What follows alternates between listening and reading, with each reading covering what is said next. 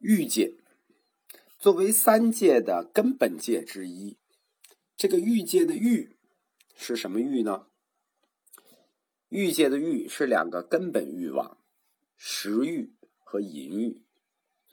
大部分人以为只有淫欲，其实这个食欲还在淫欲之前。淫欲大家可以理解，但为什么要把食欲放在欲界的两大根本欲里呢？中国有句老话：“人生不过两件事，吃饭睡觉。”听着简单吗？其实不简单。吃饭就存在一个吃什么的问题，睡觉就存在一个跟谁睡的问题。这简单的两件事，稍微引申一下，就明白背后的欲望。这就是人生的两大根本欲望。所以，吃什么，跟谁睡。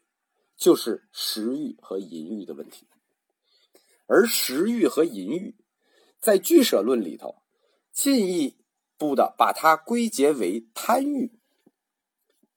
为什么是贪欲呢？因为它是人的器官之贪而引起的。你器官有这个贪欲，进而推之，一切由眼耳鼻舌身意所能带来的本能追求。都是为了追求快乐之贪。只要你沉迷好看的、好听的、好吃的、好闻的，包括你想象起来就觉得好爽的事儿，这都算贪。这跟中国古代老子的“五色令人盲，五音令人聋”是指一个意思。这就是欲界的命名原则。欲界在哪儿呢？欲界。是佛教完整世界，就是佛教的世界地图里，它完整世界的一部分，或者说是佛教世界的第一层、第一大层。佛教的完整世界是漂浮在虚空中的一个大球，就有点像地球这个意思。所以说，佛教对于宇宙的想象还是符合现代科学的。就是它的世界是漂浮在虚空中的一个大球，而欲界是这个大球上的第一层。大球的底下呢是风轮、水轮和金轮。金轮中间有一座大山——须弥山。须弥山的四个方向就是所谓的四大洲：东胜神州、西牛贺州、北俱泸州、南禅部洲。这个看过《西游记》的我就不讲了。这个世界其实没有什么是可以脱离。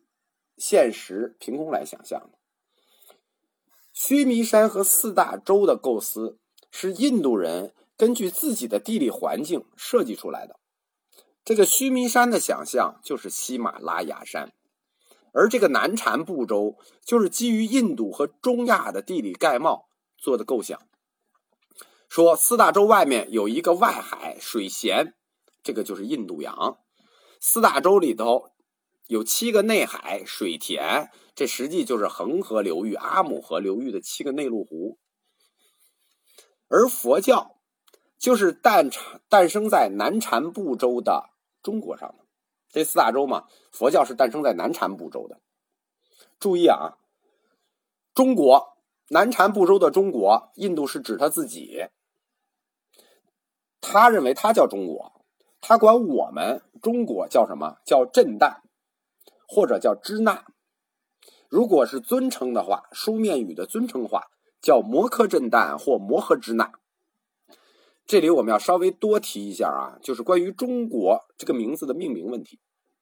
在东亚国家的历史上，大多数国家都有把自己称作中国的历史，比如日本，日本就有一个地方一直叫中国。日本讲读社曾经出过一套由日本史学家写的中国史，嗯，十四本吧，里面有个核心命题，就是说，凭什么你们中国人垄断了这个名字，管自己叫中国？他们认为中国是具有大民族意识的，他们阐述了很多史料，不厌其烦的说，就是中国就是个地理名词，你们中国实际就是很多朝代，中国只是个地理概念。反正就酸的一塌糊涂吧，受不了，最后我也看不下去了。日本人认为，竟然认为啊，你叫中国，你就是大国沙文主义，你就是在利用中心的概念，在文化侵略我们。所以说，中国这个词在古代这个文献里是具有一定的文化骄傲性的。那这个扯远了，我们就回来继续说，佛教是诞生在南禅部洲上面。虽然我们中国也在南禅部洲上面的，就是华夏也在南禅部洲上面的，但在佛印度佛教来看，属于偏方，属于偏远地区，属于蛮夷，就有点像我们禅宗史里讲到六祖慧能那段，你南方人堪做佛，你还想做佛？南方人是蛮夷。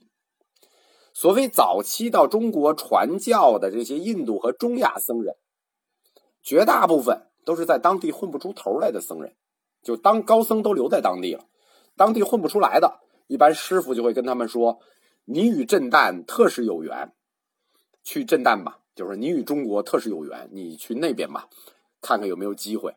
像什么觉贤呀、达摩呀，你这少林始祖啊，其实都是这么来的。当然了，也来过不世出的天才，比如鸠摩罗什。这个。我们中国翻译过来啊，南禅部洲有个专门的词叫阎浮提。这个南禅部洲对于佛教来说有特别的意义，它跟其他三个州都不一样。佛教所有围绕的都是围绕南禅部洲展开的，它有特别意义。